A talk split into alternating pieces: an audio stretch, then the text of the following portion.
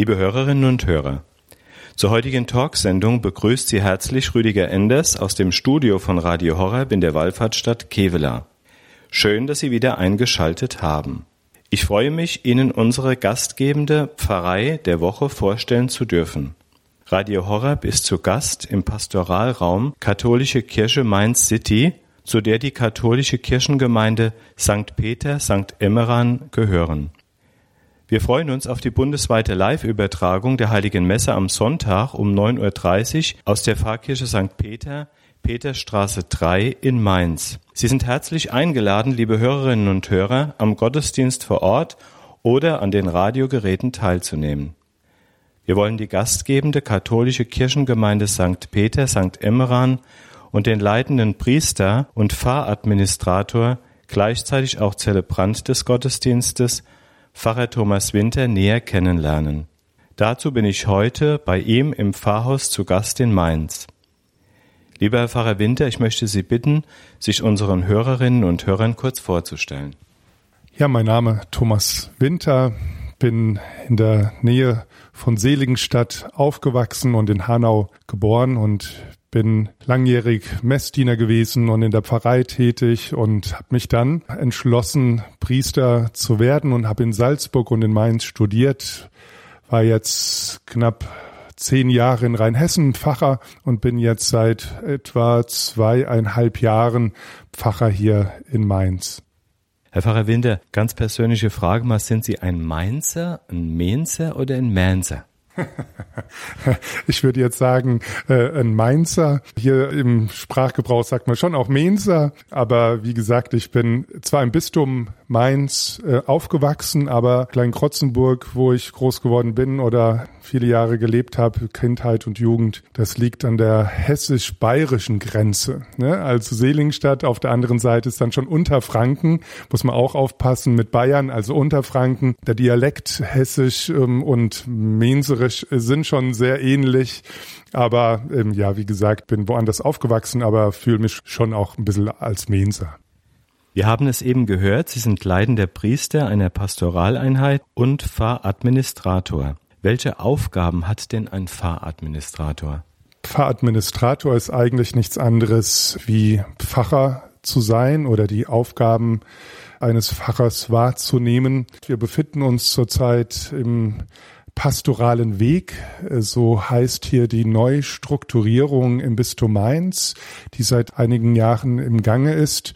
Und in dieser Zeit werden keine Pfarrer ernannt, sondern Pfarradministratoren, denn da hat der Bischof eine bessere Handhabe, sozusagen auch kirchenrechtlich im Umgang mit den Pfarrern, wo doch jetzt in dieser Zeit etwas Bewegung drinnen ist, auch mit Versetzungen etc. Und deshalb ist es eigentlich das Gleiche. Die Leute sprechen mich nicht als Pfarradministrator an, sondern ich bin hier der Pfarrer in diesen Gemeinden. Das bedeutet, dass Sie sich momentan in der Phase des Übergangs zu einer größeren Seelsorgeeinheit befinden. Ja, das ist richtig. Ich bin sozusagen hier in der Innenstadt in Mainz für fünf Gemeinden zuständig und diese fünf Gemeinden gehören jetzt in eine größere Einheit. Wir nennen es Pastoralraum Mainz City. Bin nicht ganz so glücklich mit dem Begriff, aber wir sind auf dem Weg zu einer Neugründung, einer neuen Gemeinde und diese Neugründung wird sein voraussichtlich 2027 wo die Gemeinden aus der Neustadt, der Oberstadt und der Innenstadt sozusagen fusionieren. Ich finde es einen besseren Begriff. Wir gründen eine neue Gemeinde, es fängt was Neues an und somit bin ich der Leiter des Pastoralraums Main City und wie gesagt, da gehören auch die Gemeinden der Oberstadt, der Neustadt und der Innenstadt dazu. Wir kommen gleich noch einmal zu dieser Phase der Gründung und dem, was damit verbunden ist. Aber zunächst würde mich interessieren, was heißt es heute, Priester in einer Großstadt wie Mainz zu sein?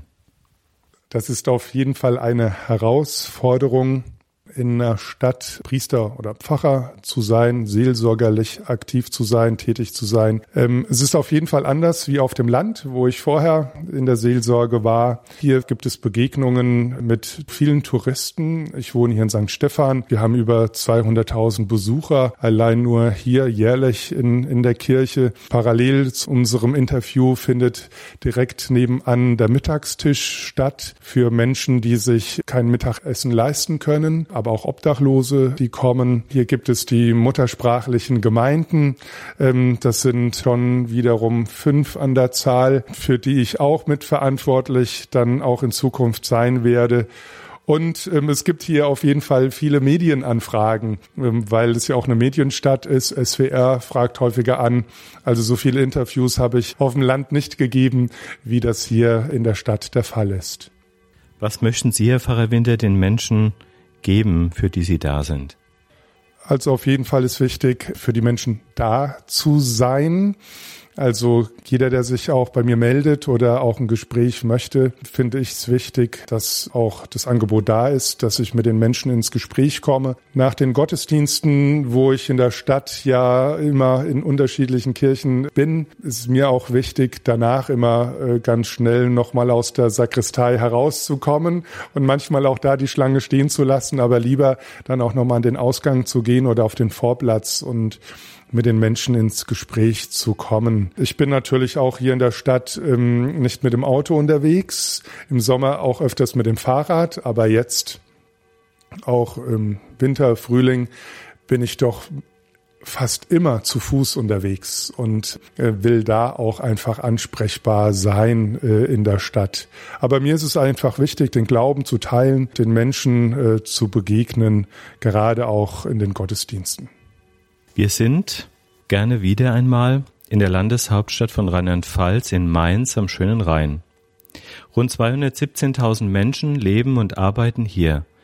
2021 wurde Mainz mit Speyer und Worms in das UNESCO Weltkulturerbe aufgenommen. Die zu römischer Zeit gegründete Stadt ist Sitz der Johannes Gutenberg Universität, des römisch-katholischen Bistums Mainz sowie mehrerer Fernseh- und Rundfunkanstalten, Mainz ist eine Hochburg der rheinischen Fasnacht. Das Stadtgebiet von Mainz ist in 15 Ortsbereiche aufgeteilt. Lieber Pfarrer Winter, ist das für Sie das Wesentliche an Mainz? Ist das damit gesagt? Aus meiner Sicht und als Pfarrer sozusagen auch der schönsten Kirchen hier sind natürlich die Kirchengebäude äh, sehr prägend, ähm, auch Stadtsilhouette.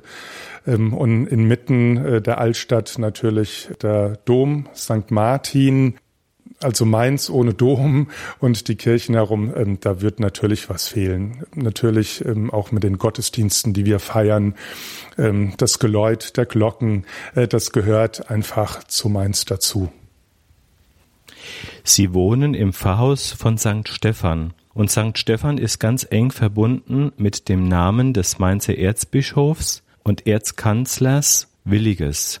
Er hatte weltlich ausgerichtete Aufgaben wie die Krönung von Heinrich II. Unter ihm erhielt Mainz wichtige Besitzungen und Rechte, erlebte den Bau und den Brand des Mainzer Doms im Jahre 1009 und gilt als der Stifter von St. Stephan, wo er auch begraben liegt. Herr Pfarrer Winter, wie stellt man sich eine solche Zeit aus heutiger Sicht vor, in der der Erzbischof gleichzeitig auch Erzkanzler des Reiches war? Das ist eine herausfordernde Frage, die Sie mir da stellen.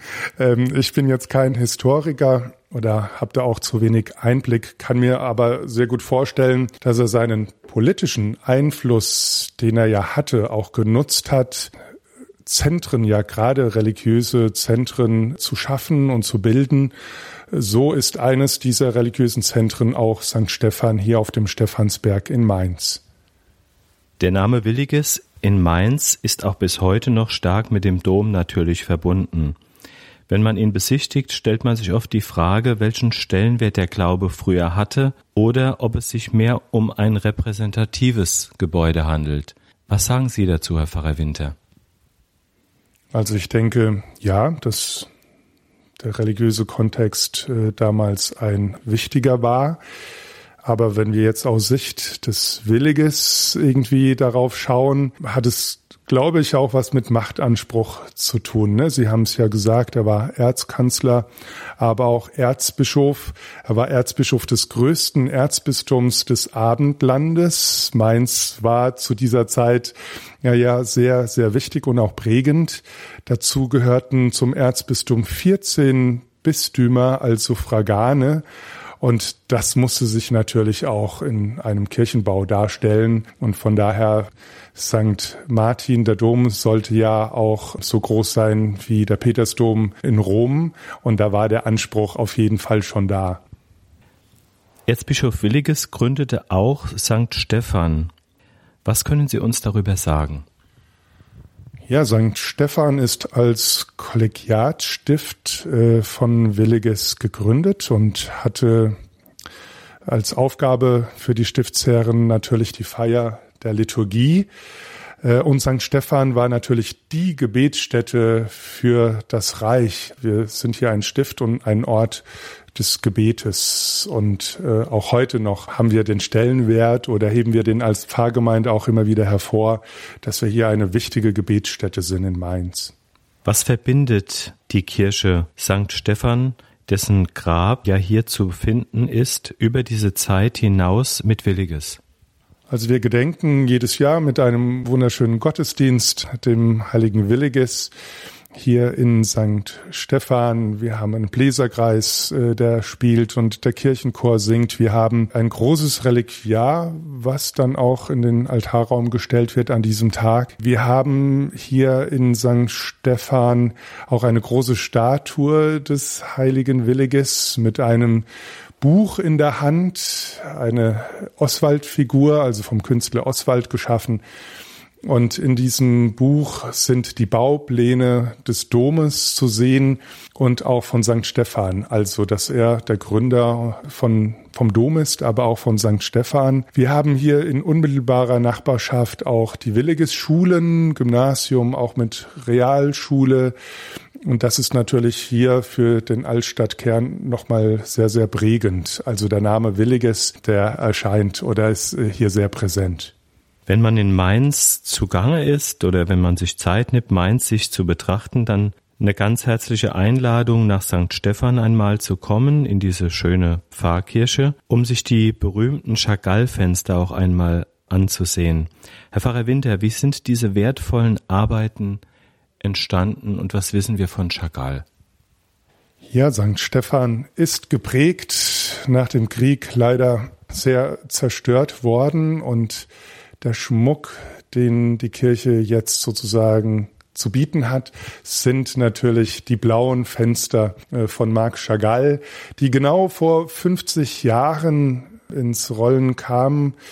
Ähm, denn mein Vorgänger, Monsignor Klaus Meyer, den ich vor wenigen Wochen jetzt gerade äh, beerdigt habe. Wir hatten ein feierliches Requiem hier auch mit dem Bischof von Mainz, Dr. Peter Kohlgraf. Er hat äh, sozusagen den Stein ins Rollen gebracht und hat am 10. April 1973 einen Brief geschrieben an Marc Chagall und äh, hat ihn versucht zu gewinnen hier Fenster oder ein Fenster zu entwerfen und umzusetzen ähm, für die Pfarrkirche St. Stephan. Das war ein etwas schwieriges Unterfangen. Ähm, Marc Chagall hat äh, nicht gerade darauf gewartet, jetzt auch in der deutschen Kirche Fenster äh, zu machen. Äh, man muss wissen, Marc Chagall war Jude. Man muss aber dazu auch wissen, dass Monsignore Meyer Halbjude war, also der Vater war Jude. Und ich denke, das war mitunter einer der Anknüpfungspunkte, aber auch Monsignore hat nicht locker gelassen und ist stetig dran geblieben und über mehrere Jahre äh, hinweg ähm, hat sich dann doch bei Marc Chagall der Gedanke oder ist gereift, äh, dann ein Fenster für St. Stephan äh, zu entwerfen. Es ist natürlich nicht bei diesem einen Fenster geblieben. Er hat das mit 90 Jahren begonnen. Es ist sein letztes und größtes Glaskunstwerk, was er geschaffen hat. Überhaupt, die Fenster sind in Frankreich hergestellt worden in der Glaswerkstatt. Und ähm, wir haben jetzt neun originale Chorfenster und äh, im Querschiff. Und bis zum Jahr 2000 wurde von Schalmark dann die ganze Kirche in Blau getaucht. Also man spricht auch vom blauen Wunder hier in Mainz. Und Zentrum des Ganzen ist es die biblische Botschaft. Also die biblische Botschaft, die dargestellt sind in den Fenstern äh, zu transportieren, also den Menschen nahezubringen. Und das steht hier im Zentrum äh, der Pfarrkirche St. Stephan. Herzliche Einladung, St. Stephan einmal zu besichtigen.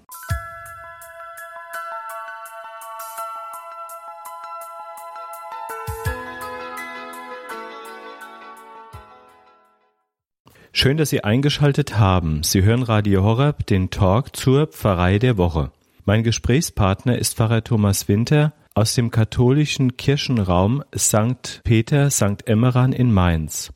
Wir übertragen am Sonntag um 9.30 Uhr die Heilige Messe aus der Pfarrkirche St. Peter und laden herzlich zur Teilnahme am Gottesdienst ein. Lieber Herr Pfarrer Winter, Sie leiten die pfarrliche Seelsorge im Mainzer Innenstadtbereich mit mehreren Pfarrkirchen an unterschiedlichen Standorten der Stadt. Erst kürzlich konnte die Errichtung der Pastoraleinheit Katholische Kirche Mainz City zur Entstehung gebracht werden. Wie stellt man sich den neu entstandenen pastoralen Raum vor? Wie viele Christen sind Ihnen anvertraut und wie ist der Aufgabenbereich verteilt? Der Pastoralraum setzt sich zusammen aus drei Stadtteilen, Oberstadt, Innenstadt und Neustadt mit zehn Pfarrgemeinden und es sind elf Kirchen. Das ist natürlich sehr bunt. Auf diesem Pastoralraum kommen an die oder um die 19.000 katholische Christen. Ich bin selbst jetzt als Pfarrer erstmal als Pfarrer oder als Seelsorger für die Mitchristen äh, in, in der Innenstadt äh, tätig. Und wir haben aber noch hauptamtliche Kräfte, Priester, ähm, Gemeindereferentinnen und Referenten auch in der Oberstadt und auch in der Neustadt. Hinzu kommen hier natürlich die Mutter- oder muttersprachlichen Gemeinden oder Gemeinden mit anderer Muttersprache. Da haben wir die Italiener, wir haben die Portugiesen, wir haben die polnischen Gemeindemitglieder, wir haben die Kroaten, und wir haben auch die Spanier. Ich hoffe, ich habe jetzt keine gedoppelt oder eine vergessen. Sie sehen schon daran, äh, es ist sehr bunt hier in Mainz. Dazu kommt natürlich auch noch die City-Seelsorge. Wir haben noch eine ganze Menge katholische Schulen, genau hier in unserem Pastoralraum auch sechs katholische Kindergärten. Wir sind wir da noch gut aufgestellt, auch sogar mit Priestern und Pastoralreferentinnen in den Schulen. Also wir sind hier seelsorgerlich sozusagen noch gut abgedeckt. Aber es bildet sich natürlich heraus, ähm, dass dann vorgesehen ist, dann für den zukünftigen Pastoralraum sind dann 5,8 seelsorgerliche Stellen für die Gemeinde vorgesehen aber plus die muttersprachlichen Gemeinden, da muss es immer noch auch ähm, eigene Seelsorgerinnen und Seelsorger dann auch geben. Welche Schritte sind denn notwendig, um einen neuen seelsorglichen Raum zu organisieren und zu schaffen? Dem Bischof war es wichtig, dass nicht von oben herunter dieser Pastoralraum oder diese neue Gemeinde gegründet wird, sondern dass die Gemeindemitglieder hier mitentscheiden. Und der erste Schritt war schon mal, dass es fünf Pastoralräume gibt äh, für die Stadt Mainz. Wir sind nur einer dieser fünf Pastoralräume. Das vorherige Dekanat, die Gemeindemitglieder selbst entschieden. Also das war jetzt die kleinste Einheit mit diesen über 19.000 Katholiken. Im Rahmen der Gründung des Pastoralraums gibt es eine Pastoralraumkonferenz. Das heißt, in dieser Pastoralraumkonferenz sind Gemeindemitglieder aus den bisherigen unterschiedlichen Pfarrgemeinden. Es sind die Schulen vertreten. Es äh, ist die City-Seelsorge vertreten. Alle Gruppierungen, die ich eben auch schon genannt habe. Auch die Sekretärinnen aus den Pfarrbüros, auch ganz, ganz wichtig. Also ganz, ganz viele unterschiedliche Gruppen und Kreise oder aus den Gremien Gemeindemitglieder sind in dieser Pastoralraumkonferenz vertreten. Und diese Pastoralraumkonferenz entscheidet jetzt darüber, wann diese Neugründung stattfindet. Es sind jetzt Projektgruppen gegründet worden. Das heißt, es wird eine neue Gottesdienstordnung erstellt ähm, für diesen Pastoralraum. Die Immobilienfrage ist eine ganz wichtige, gerade in Zeiten, wo doch auch viele aus der Kirche austreten. Und wir müssen halt schauen, wie können wir den Gebäudekomplex, ne, unsere Fahrräumlichkeiten, diese historischen, wunderschönen Kirchen, die wir hier in Mainz haben, diese gilt es ja zu erhalten. Wie gehen wir damit um? Und das wird jetzt in den Projektgruppen wird dies jetzt ähm, mit den Ehrenamtlichen sozusagen bearbeitet. Sozialpastoral spielt eine ganz wichtige und enorme Rolle. Wie gehen wir auch ähm, oder haben wir Angebote für Obdachlose hier? Ähm, die City-Seelsorge spielt da natürlich auch wiederum mit rein. Also wir sind da ganz unterschiedlich in jetzt in Projektgruppen unterwegs und versuchen die Voraussetzungen zu schaffen für diese Neugründung dann voraussichtlich 2027.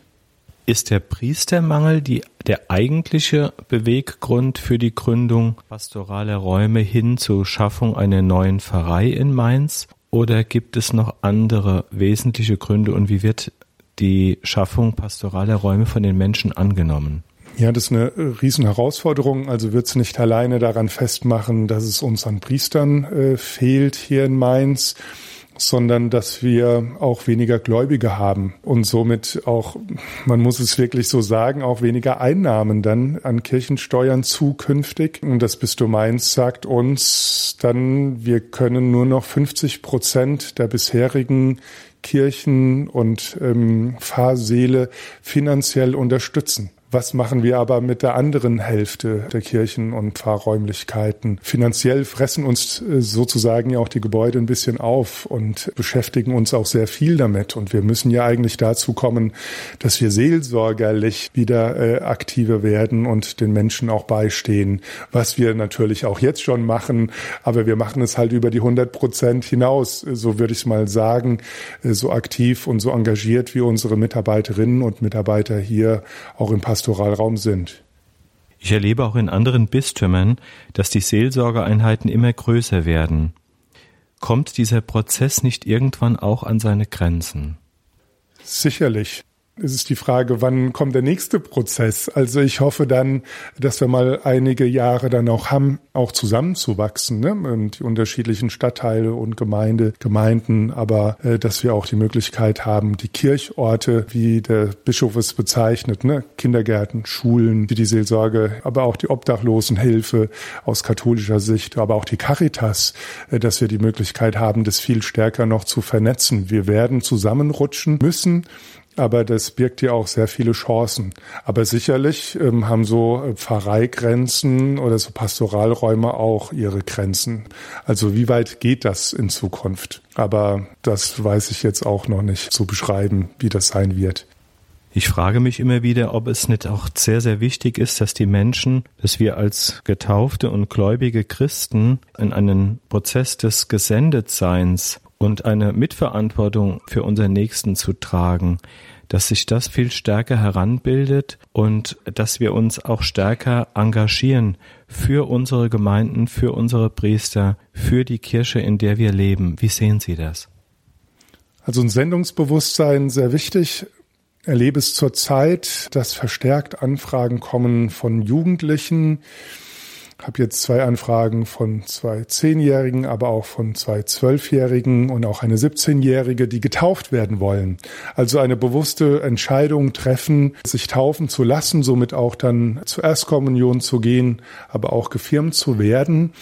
Und mir ist dieses Anliegen wichtig, dass das nicht in der Seitenkapelle geschieht, äh, irgendwo im Dunkeln, sondern in den Sonntagsgottesdiensten, um auch ähm, unsere Gemeindemitglieder zu ermutigen. Schaut, es gibt nicht nur viele Leute, die zurzeit austreten, sondern von der Intensität ist es weitaus wichtiger, dass dass es Leute gibt, die eintreten wollen oder sich taufen lassen wollen, auch Wiedereintritt oder auch konvertieren und die das aus fester Überzeugung tun und daran äh, auch die Gemeinden teilhaben zu lassen.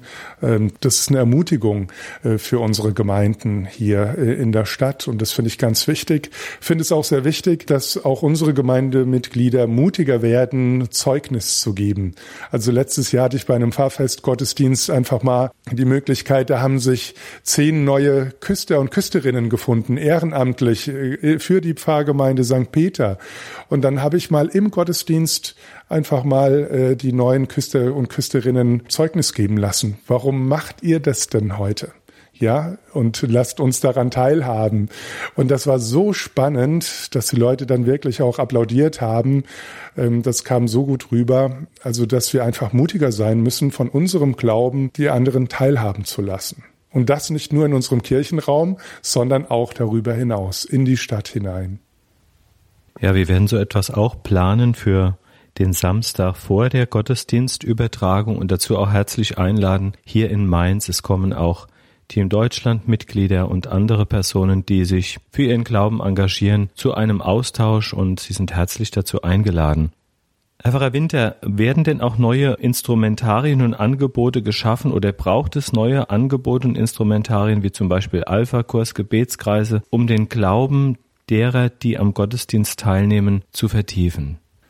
Ja, auf jeden Fall. Also wir müssen da, glaube ich, auch kreativ werden. Der Bischof ähm, ermutigt auch immer wieder hier im Bistum, neue Dinge zu starten, auszuprobieren. Ähm, und auch wenn es mal schief geht, dann nicht so sehr traurig zu sein. Aber ich hatte jetzt gerade äh, diese Tage im Pfarrgemeinderat äh, junge Leute, die gesagt haben, wir möchten gerne sonntags mittags Gottesdienst angeboten, Eucharistiefeier mit Lobpreis in St. Quinten. Das liegt direkt neben St. Peter, muss man da zu sagen, oder zwischen St. Peter und dem Dom.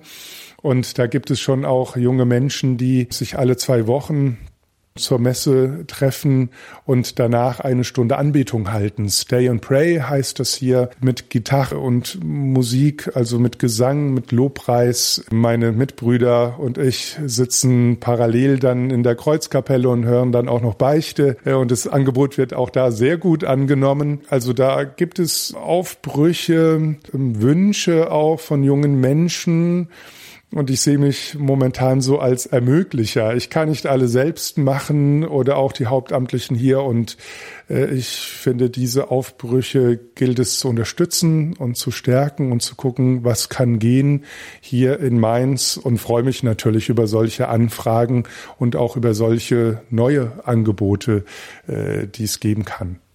Welche Gruppen und Gremien sind denn heute für Sie notwendig und wichtig für die Lebendigkeit in einer Pfarrei?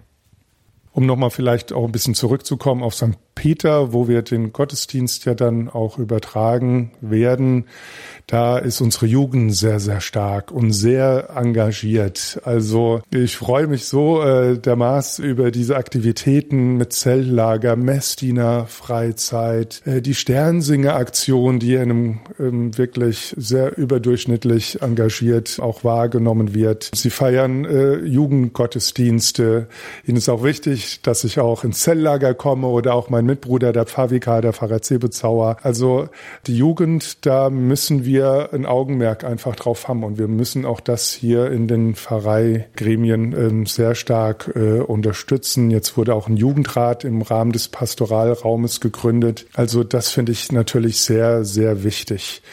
Es gibt ähm, hier in unseren Vereinen ganz unterschiedliche Gruppen und Kreise. Ich finde auch die Kirchenmusik ähm, muss einen ganz wichtigen Stellenwert oder hat einen wichtigen Stellenwert. Unser Kirchenchor jetzt in St. Peter, der auch am Sonntag singen wird, hat gerade in der Pandemie noch 15 neue Gemeindemitglieder äh, bekommen. Andere Kirchenchöre haben zu kämpfen. Äh, das finde ich schon herausragend. Also St. Peter hat kirchenmusikalisch eine sehr starke äh, Ausstrahlung. Wir haben einen hervorragenden Organisten. Ich habe den Eindruck, er öffnet äh, die Herzen der Menschen mit seinem Orgelspiel. Und das ist nicht zu unterschätzen.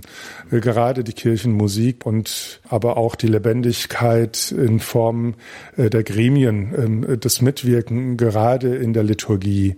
Wir haben hier die Mittagstische, habe es vorhin, glaube ich, schon mal erwähnt. In unseren katholischen Pfarreien wird an jedem Freitag in anderen Pfarreien Mittagstisch angeboten für weniger betuchte Menschen oder auch für Obdachlose. Das dürfen wir, die Caritas dürfen wir nicht aus dem Blick verlieren als eine der wichtigen Säulen unserer Pfarreien. Da müssen wir, glaube ich, noch viel mehr tätig sein und auch einen, einen, ja, einen neuen Blick dafür sensibilisieren. Wir freuen uns auf Sie, auf die Gottesdienstübertragung auf Mainz. Und in eben dieser Stadt bin ich vor drei Jahren anlässlich einer Pfarrei der Woche beim Pfarrer Geb auf die Initiative Gott Raum geben, 24-7 eucharistische Anbetung in Mainz-Bretzenheim aufmerksam geworden. Wir haben dann ein gemeinsames Video produziert. Das finden Sie auch auf YouTube, um zu zeigen, dass eine Anbetungsinitiative in Mainz entstanden ist und wie sie organisiert ist. Wir haben ein Video gedreht, das steht im Internet, wie gesagt, auf YouTube. Gott Raum geben 24-7 Initiative in Mainz und die wird von 140 Personen etwa in und um Mainz getragen, rund um die Uhr eucharistische Anbetung. Herzliche Einladung dazu zunächst einmal. Herr Pfarrer Winter, wirkt diese überfahliche Initiative, die ja von Laien organisiert wird, der Bischof hatte die Zustimmung gegeben, wirkt die auch in Ihre Seelsorgeeinheit hinein?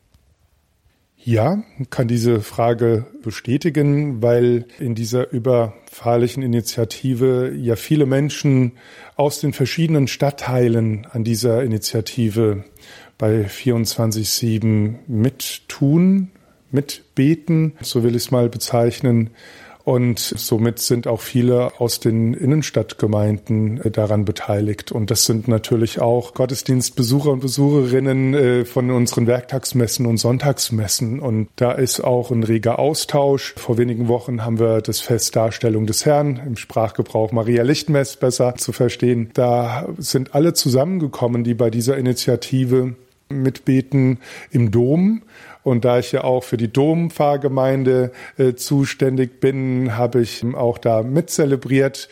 Und das war wunderbar. Also diese Zusammenführung und dieses Hineinwirken hier auch in die Stadt Mainz, ins Zentrum auch des Bistums, ähm, in den Dom, aber auch viele Jugendliche oder junge Erwachsene, die bei uns dienstags bei Stay and Pray dabei sind.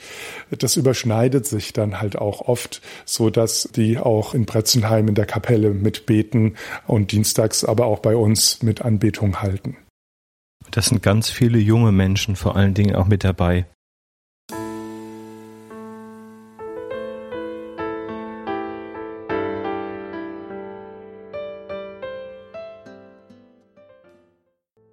Liebe Hörerinnen und Hörer, Sie hören Radio Horeb, konkret den Talk zur Pfarrei der Woche.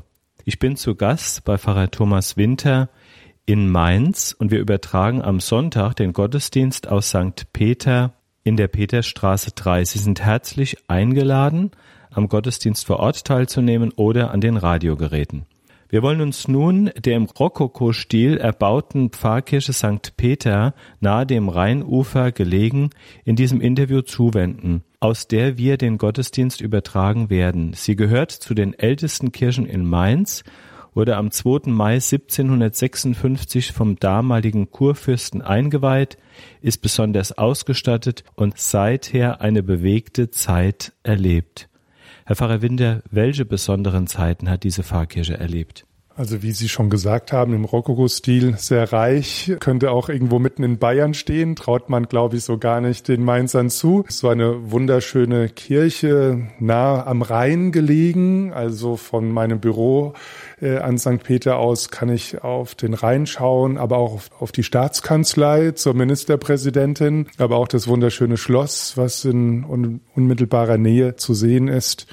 Also von daher, also es steht, äh, die Kirche steht im Regierungsviertel und ist in Rokoko-Stil erbaut, wie Sie gesagt haben, 1756. So sehen wir sie auch heute, obwohl Sie haben ja gerade gefragt, welche Zeiten hat sie schon erlebt. Also im Zweiten Weltkrieg war die Kirche zum größten Teils zerstört. Also die Außenwände haben noch gestanden. Die beiden Turmhelme in, in, in Zwiebelform sind äh, verbrannt und teilweise eingestürzt. Also von daher äh, sind wir dankbar, dass es doch so viele Initiativen gab nach dem Zweiten Weltkrieg, wieder die Kirche in diesem Stil zu errichten man muss bedenken, die wunderschönen Deckengemälde, die wir haben, die sind jetzt nicht die letzten zwei, dreihundert Jahre schon alt, sondern die sind erst wieder originalgetreu in den 80ern von 78 bis 88 erst wieder äh, die Decken bemalt worden. Also es ist eine wunderschöne Kirche, ein wunderschöner Gottesdienstraum. Den einen oder anderen erschlägt es vielleicht mal, weil so viele Engel und ähm, so viel Gold da zu sehen ist. Also ähm, mir öffnet die Kirche Kirche eher das Herz zum Himmel hin. Und aus dieser schönen Kirche übertragen wir am Sonntag den Gottesdienst. Herzliche Einladung. Gibt es besondere Angebote oder Begegnungen, für die St. Peter prädestiniert ist, Herr Pfarrer Winter? Das habe ich, glaube ich, schon so ein bisschen vorweggenommen vorhin. Entschuldigung. Also zum einen haben wir drei Sonntagsgottesdienste. Und wir hatten wirklich bis zur Pandemiezeit 450 Gottesdienstbesucher in diesen Sonntagsgottesdiensten. Ähm, prädestiniert ist sie aufgrund zum einen der Schönheit, ähm, zum anderen auch der Kirchenmusik. Wir haben einen jungen Chor, er nennt sich All Generations. Unser Organist leitet diesen Chor, der Andreas Leuk, und ähm, die singen wirklich wunderbar, wie auch unser Kirchenchor, der jetzt äh, an die 50 äh, Mitglieder hat. Und das ist schon ein großer Kirchenchor. Wir haben jetzt äh, sogar ein eigenes Peters-Orchester mit Streichern und wir haben natürlich einen herausragenden Organisten. Und das zieht die Leute doch schon an aus dem Umland, äh, aus den Stadtteilen. Die wenigsten sind wirklich Gemeindemitglieder, die auf diesem Gebiet wohnen. Wie vorhin erwähnt, wir sind mitten in einem Regierungsviertel. So viel Wohnbezirke sind da gar nicht. Ähm, von daher kommen die Leute auch über den Rhein aus dem Hessischen rüber um dort hier zu uns in den Gottesdienst zu kommen. Also, St. Peter muss man gesehen haben, St. Stephan. Noch einmal eine ganz, ganz herzliche Einladung. Herr Pfarrer Winter, es gibt auch einen virtuellen Kirchenführer, der wird wohl auch gut angenommen. Ja, äh, Sie hatten gestern schon mal die Frage gestellt, äh, wir haben einen Kirchenführer. Ich hatte ihn bis dahin noch gar nicht gesehen. Es sind viele, die interessiert sind an der Kirche, auch historisch interessiert sind. Da haben wir doch einige Gemeindemitglieder, die darauf bedacht sind. Und von daher ist ein ganzer Kirchenführer auch auf die Homepage gestellt. Ähm, die können Sie, da können Sie sich nähere Informationen auch einholen. Wir hatten jetzt auch in der Pandemiezeit äh, jeden Sonntag eine Live-Übertragung aus St. Peter. Von daher äh, sehen Sie auch wahrscheinlich über YouTube äh, noch viele eingestellt von diesen Gottesdiensten, die wir gefeiert haben. Und somit sind wir sehr in die Öffentlichkeit gekommen. Auch bundesweit haben wir viele, viele Rückmeldungen bekommen, haben es dann aber dann letztes Jahr 2022 um die Osterzeit dann eingestellt, weil es uns einfach auch wichtig ist, in Präsenz miteinander Gottesdienst zu feiern. Und uns ist es natürlich auch wichtig, dass wir die Leute wieder so ein bisschen von der Couch äh, runterholen und auch in Präsenz miteinander feiern. Das geht natürlich nicht bei allen. Gerade bei den älteren äh, Gemeindemitgliedern ist das natürlich verständlich. Da waren viele sehr traurig, als wir dann äh, den Livestream eingestellt haben.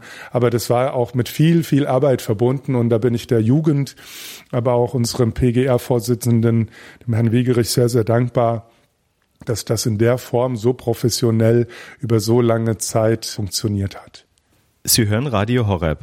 Ich bin mit Herrn Pfarrer Winter zusammen. Er ist der leitende Priester und wird den Gottesdienst zelebrieren, den wir am Sonntag aus der Pfarrkirche St. Peter, Peterstraße 3 um 9.30 Uhr bundesweit live übertragen freuen uns sehr darauf, wenn wir Sie am Sonntag zu diesem Gottesdienst begrüßen.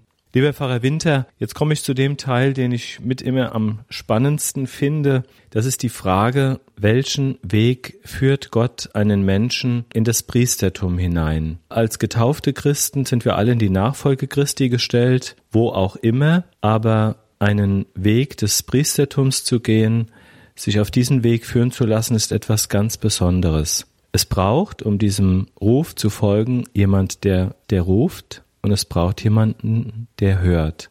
Wie war das bei Ihnen? Wie hat Gott Sie auf den Weg des Priestertums geführt? Ich bin katholisch sozialisiert aufgewachsen, so würde ich es erstmal so sagen, in einem Ort, von wo von 6000 Gemeindemitgliedern fast 4000 katholisch waren zu dem Zeitpunkt. Äh, von daher, da steht die Kirche im Ort, äh, im Zentrum. Äh, da war es für mich ganz klar. Da bin ich mit dabei, auch als Messdiener im Zelllager Sternsingen, eigentlich das volle Programm, die Gremien im Liturgieausschuss. Wir sind ein Wallfahrtsort, die Liebfrauenheide in Kleinkrotzenburg ist ein prägender Ort mit den Fatima-Wallfahrten, also ein Marienwallfahrtsort. Keine Wallfahrt ohne Thomas Winter als Kind und als Jugendlicher. Von daher bin ich da sehr, sehr stark einfach geprägt worden. Und habe mich natürlich schon geprüft, dann auch im Laufe der Jahre. Meine Mutter hatte dann irgendwann mal gesagt, ähm, du kannst dein Bett eigentlich vorne in der Kirche aufstellen, du bist ja eh nur noch dort. Also vielleicht war das schon so eine Vorausahnung damals, äh, aber vielleicht will man das auch gar nicht so wahrhaben oder auch diesen Ruf. Und von daher bin ich doch viele Umwege auch gegangen gedacht, ah, ich werde Augenoptiker, da hast du mit Menschen zu tun, das ist eine, eine schöne Sache. Aber dann kurz vor dem Ausbildungsbeginn bin ich ganz mutig zum Lehrmeister gegangen und habe gesagt, also nochmal vielen Dank äh, für das Angebot, aber vielleicht ist es doch nicht so meins, ein Leben lang mit kaputten Brillen zu tun zu haben. Also will den Beruf aber jetzt nicht abwerten, wenn jetzt Augenoptiker und Optikerinnen hier zuhören, aber da war irgendwas noch. Also wollte es vielleicht nicht so wahrhaben. Ich bin dann in die Pflege gegangen. Ich bin examinierter Altenpfleger, habe bei der Diakonie gelernt. Von dort aus bin ich in die Schwerstbehindertenbetreuung bei der Caritas, habe da meinen, äh, meinen Zivildienst ausgeübt in der Schwerstbehindertenbetreuung und bin dann immer mehr meinen Weg gegangen. Das war vielleicht so wie ein Brennglas, ähm, mit Menschen zu tun zu haben, den Menschen beizustehen, auch in schwierigen Situationen. Aber aus welcher Begründung heraus oder was hat mich da animiert? Ähm, und ähm, ich bin der festen Überzeugung, dass es mein Glaube ist, der mich trägt, der mich hat auch diese Erfahrungen hat machen lassen in diesen vielen Jahren, in der Jugend, in der Pflege, wo auch immer. Und dann irgendwann kommt es zu der Frage, irgendwann kam dann eine Einladung ins Priesterseminar bei Infotagen teilzunehmen. Ei, ja, machst du mal.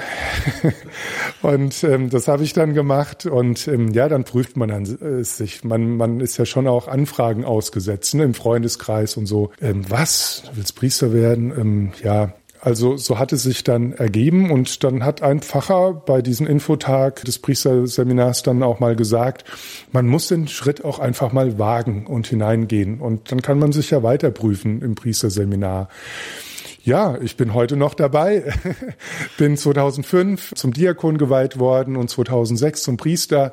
Bin natürlich ein Kind des Weltjugendtags, sehr stark geprägt, habe die Weltjugendtage hier mitorganisiert, habe das Kreuz von Johannes Paul II. begleitet, äh, als es uns übergeben wurde 2003, 4 in Rom auf dem Petersplatz von den Jugendlichen aus Kanada, weil da vorher der Weltjugendtag war in Toronto und ähm, war da mittendrin. Also äh, ja, will sagen, ich bin ein Kind des Weltjugendtags. Das war eine Zeit, die mich auch sehr stark geprägt hat. Und in dieser Zeit dann auch noch Diakon zu werden, geweiht zu werden, dann beim Weltjugendtag in Köln dabei sein zu dürfen, beim Eröffnungsgottesdienst Diakon zu sein und dann auch da geweiht zu werden, dann im Jahr 2006. Da bin ich einfach geprägt, ja. Wir werden für Sie beten. Für den Segen, wir werden Sie mittragen im Gebet, die Hörerinnen und Hörer von Radio Horeb. Danke dafür. Was sind denn für Sie die schönsten oder herausragendsten Erfahrungen Ihrer Tätigkeit?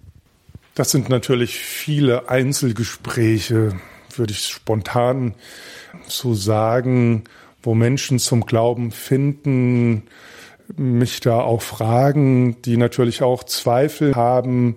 Von da passt auch mein äh, Primizspruch ganz gut. Äh, mein Herr und mein Gott. Mein Name ist ja Thomas, der Vorname, äh, mein Patron Namenspatron ist aber der Thomas von Aquin. Viele gratulieren mir natürlich zum Apostel Thomas. Von da habe ich gedacht, schlägst eine Brücke und nimmst äh, den schönen äh, Spruch, äh, die Aussage des Apostels Thomas, mein Herr und mein Gott. Denn er war ja einer der Zweifler ähm, und erst in der Begegnung mit Jesus Christus selbst ja, hat er dann äh, dieses Bekenntnis gegeben, mein Herr und mein Gott. Und es sind viele Menschen, die auch heute zweifeln und da mit den Menschen ins Gespräch zu kommen darüber, den Glauben miteinander zu teilen, das sehe ich so äh, als meine Aufgabe. Und das sind auch wichtige und gute Erfahrungen, die auch ich mache in den Gesprächen. Natürlich auch das Miteinander beten, ganz klar, ähm, die heilige Messe, die trägt. Und was wünschen Sie sich persönlich für die Zukunft, Herr Pfarrer Winder? Ich glaube, das ist jetzt fast schon auch in diesem einständigen Gespräch zum Tragen gekommen. Ja, wir müssen mutiger werden, ähm, Zeugnis geben. Unsere Kerngemeinden, ja, ähm, auch äh, mehr äh, in den Alltag mit hineinzugehen. Ich habe vor ein paar Jahren äh, eine junge Frau begleitet, äh, die wurde nicht von ihren Eltern als Kind getauft und die hat sich wirklich erst später entschieden, sich dann äh, taufen zu lassen. Und ich finde es so spannend, mit ihr auch unterwegs zu sein, weil sie erzählt am Arbeitsplatz von ihrem Glauben, äh, wurde da jetzt auch von einem Rundfunksender mal angefragt und äh, sie geht da ganz unvoreingenommen, vielleicht auch mit einer gewissen Naivität, aber das ist ja nicht verkehrt, auf Menschen zu und teilt ihren Glauben. Und ich glaube, wir müssen mehr in diese Richtung gehen, auch mehr Glaubenszeugnisse in den verschiedenen Gottesdienstformaten, äh, dass diese zum Tragen kommen. Also ja, zu unserem Glauben stehen und davon erzählen, was uns trägt heute. Liebe Hörerinnen und Hörer, das war unser heutiger Talk zur Pfarrei der Woche aus Mainz, wo wir am Sonntag zu Gast sein werden, um den Gottesdienst aus St. Peter um 9.30 Uhr zu übertragen. Ich danke Ihnen, lieber Herr Pfarrer Winter, ganz herzlich für das informative Interview. Wir laden Sie nochmals herzlich zur Mitfeier der Heiligen Messe ein. Zum Abschluss möchte ich Sie bitten, unseren Hörerinnen und Hörern den Segen zu erteilen. Der Herr segne und behüte euch. Der Herr lasse sein Angesicht über euch leuchten und sei euch gnädig. Der Herr wende euch sein Antlitz zu und schenke euch seinen Frieden. Das gewähre der dreieinige Gott, der Vater und der Sohn und der Heilige Geist. Amen.